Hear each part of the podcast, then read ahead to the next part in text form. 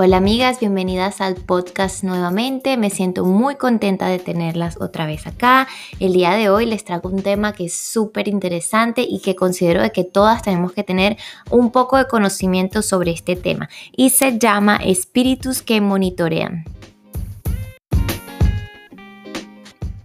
Bueno, para empezar, recordemos de que sabemos que el mundo espiritual es aún más real que el mundo físico, ¿verdad? Como dice en Efesios 6:12, porque no tenemos lucha contra sangre ni carne, sino contra principados, contra potestades, contra los gobernadores de las tinieblas de este siglo, contra huéspedes espirituales de maldad en las regiones celestes. Bueno, ya sabiendo esto, vamos a hablar un poco de lo que son estos espíritus que monitorean o también los llaman como espíritus familiares. Estos espíritus están asignados por Satanás, por supuesto, a vigilar todo lo que hacemos, a vigilar nuestras vidas, nuestro comportamiento y sobre todo nuestras debilidades. Sabemos que Satanás no es omnipotente, pero sí tenemos que reconocer de que tiene un ejército bajo su poder que son bien organizados. Los ángeles caídos, recordemos que ellos estuvieron en el cielo con Dios y ellos presenciaron el orden perfecto de Dios. Por eso es que ellos son tan organizados y saben cómo trabajar en equipo. Estos espíritus observan muy bien tu comportamiento, lo que son tus debilidades y por eso es que ellos saben específicamente dónde atacarte a ti. No sé si te has preguntado que de repente por qué siempre tienes como que las mismas tentaciones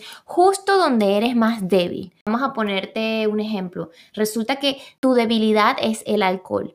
Entonces ya estos espíritus saben que tu debilidad es esa, que por ahí ellos pueden entrar a tu vida y te ponen en el camino personas que te ofrecen de repente, no sé, una copita gratis por acá o, de repente el trabajo donde estás, la gente como que toma mucho alrededor tuyo, porque estos demonios saben lo que hacen, ellos saben dónde atacarte para hacerte caer. Y presta atención también que de repente las tentaciones que te llegan a ti no son las mismas tentaciones que le llegan a los demás, que le llegan a tu amiga. Date cuenta que todos siempre es como muy específico. Esas pruebas que te pasan siempre son como que en los lugares donde tú más necesitas trabajar. eso también tenemos que tener muchísimo cuidado con lo que hablamos, lo que decimos en voz alta, nuestras conversaciones con los demás, que estos espíritus están siempre como que atentos a ver de alguna manera dónde entrar. Les voy a dar un testimonio pequeño de algo que me pasó. Una vez estaba yo con uno de mis alumnos hablando y mi alumno me dice como que, ay, se me perdió mi computadora, ahora no sé cómo voy a hacer para estudiar, bla, bla, bla. Yo estoy hablando con él y enseguida yo pienso, ay, si a mí se me llegase a perder la computadora o algo le pasara a mi computadora, yo lloraría demasiado, me pondría demasiado mal. Se lo estoy contando al niño. ¿Por qué? Porque mi trabajo es en la computadora. Entonces yo le cuento al niño esto y lo dije en voz alta, ¿verdad? Bueno, les cuento que resulta a los días, o sea, literal, fue como que a los tres días de la nada la computadora se me daña, no prendía, se me dañó, entonces me estresé muchísimo porque todo mi trabajo dependía de la computadora y estaba con las manos atadas. Y me acordé en ese momento de lo que le había dicho al niño días atrás, yo dije como que, wow, qué casualidad, ¿sabes? Entre comillas, qué casualidad que justamente le digo esto al niño y me viene a pasar esto. Bueno, pasé como todo ese fin de semana deprimida porque la computadora, el arreglo me iba a salir súper costoso, pasé días sin trabajar y literal, o sea, eso hizo que yo me deprimiera. Hasta que hubo un momento que Dios me dijo, levántate, tú no te puedes deprimir por estas cosas pequeñas de la vida, sal adelante, siempre va a haber una oportunidad nueva, una opción nueva, no te preocupes. Y ahí entendí, yo dije, ¿sabes qué? No puedo dejar que el enemigo me ataque con cosas tan simples, con cosas vanas de la vida, para buscar deprimirme, para buscar de que yo me frene. Y a la final, gracias a Dios, pude conseguir a alguien que me arreglara la computadora, me lo dejó a un buen precio y todo se arregló. Porque así es la vida, o sea, las cosas se arreglan. A veces nos ahogamos en un vaso de agua, pero en realidad el enemigo no es que va en contra de nuestras cosas materiales, sino de las cosas que nos pueden afectar a nosotros en lo espiritual, en lo sentimental, cosas que nos vayan a frenar para nosotros no seguir en la obra de Dios. Y tengo otro testimonio que este sí es como que a mí me impactó. Cuando a mí me pasó esto, yo de verdad y supe que de verdad hay espíritus que te están escuchando exactamente todo lo que tú dices. Bueno, resulta que yo tuve un novio hace mucho tiempo que fue uno de esos que te marcan la vida, que te rompe el corazón, tú sabes, ¿no? Tenía como cinco años sin verlo y hasta se me había olvidado, ¿no? A mí me había costado mucho superarlo, pero pasó un tiempo de que de verdad me olvidé de él. Un día, de la nada, estoy así y escucho una canción que me recordó a él y yo dije, como que, y lo, me acuerdo clarito que lo dije en voz alta, yo dije como que, wow, ¿qué será de la vida de él? Lo dije en voz alta un momentito y ya, y me olvidé. Terminé de escuchar la canción y me olvidé. Los días, impresionante, este chico aparece después de cinco años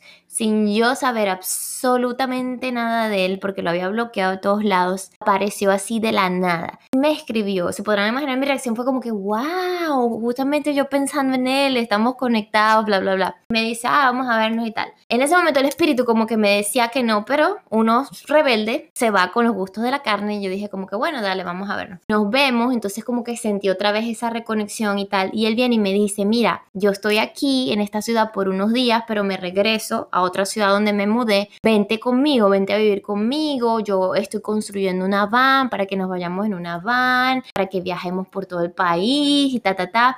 Y yo venía desde hace como unos meses obsesionada con esto de la vida en una van, viajar por todo el país, yo me la pasaba viendo videos, yo estaba como que súper encantada con eso. Y viene este muchacho, se aparece después de cinco años, pidiéndome que me vaya con él. A esa vida que yo tanto quería, todo era como que demasiado perfecto. Yo decía, wow, esto fue mandado de Dios. Y bueno, estuve hacia punto de irme, pero yo me puse a rezar por varios días y a pedirle al Señor que si no era para mí, que lo quitara de mi vida. Entonces esos días yo lo veía y él me decía como que bueno, vámonos así, yo no quiero como que nada serio, pero podemos pasarla bien. Yo como que, ay, bueno, no importa, ahí vemos qué pasa, a lo mejor él cambia. Yo como que, ay, bueno, no importa, ahí vemos qué pasa, a lo mejor él cambia. Pero como venía orando, yo le digo a Dios, ya a punto de irme con él, casi que con mis maletas hechas, yo le digo a Dios, Señor, si no es de ti, por favor, sácalo de mi vida. Este muchacho de la nada se desapareció. Se desapareció, yo me puse súper triste, pasé muchos días muy triste, luego él vuelve a aparecer, pero yo ahí ya yo sentía de que no me debía ir con él y dije que no me iba a ir con él y bueno, seguí con mi depresión, pero luego al tiempo entendí que de verdad fue Dios salvándome, que yo no tenía que irme con él porque yo hubiese caído en muchas tentaciones y muchos pecados si me hubiese ido con este muchacho. ¿A qué voy con esto? El enemigo sabe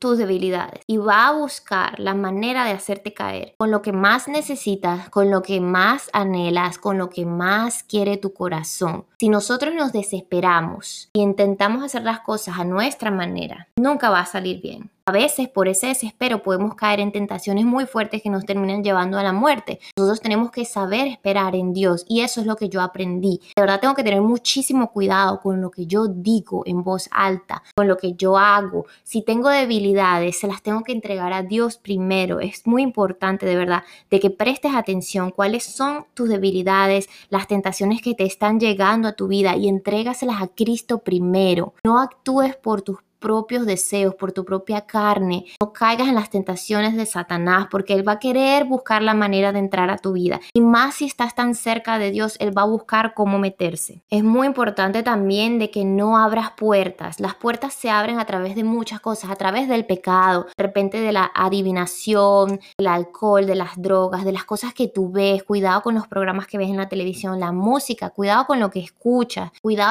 con las personas con las que te estás juntando. Muchísimo cuidado también con estas prácticas paganas de la nueva era, la manifestación.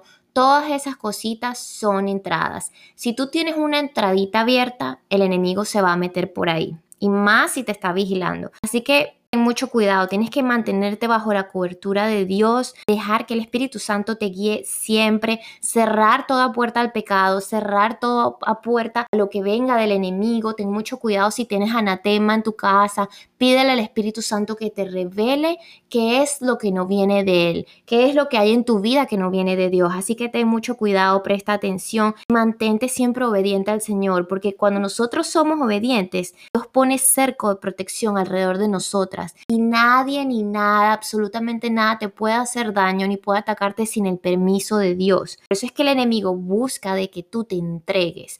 Él busca de hacerte caer, porque si tú caes en la tentación, ya tú le estás dando permiso, le estás dando como un derecho legal para que él entre y destruya. Sabemos que el enemigo viene a matar, robar y destruir. Así que presta muchísima atención a tus debilidades. Entrégale todo al Señor. No abras ninguna puerta. Y de verdad ya vas a ver cómo Dios siempre te va a proteger. Recordemos de que nada pasa sin el permiso de Dios. Así que mantente fuerte en tu fe, conectada con el Señor. Y muy importante, déjate guiar por el Espíritu Santo.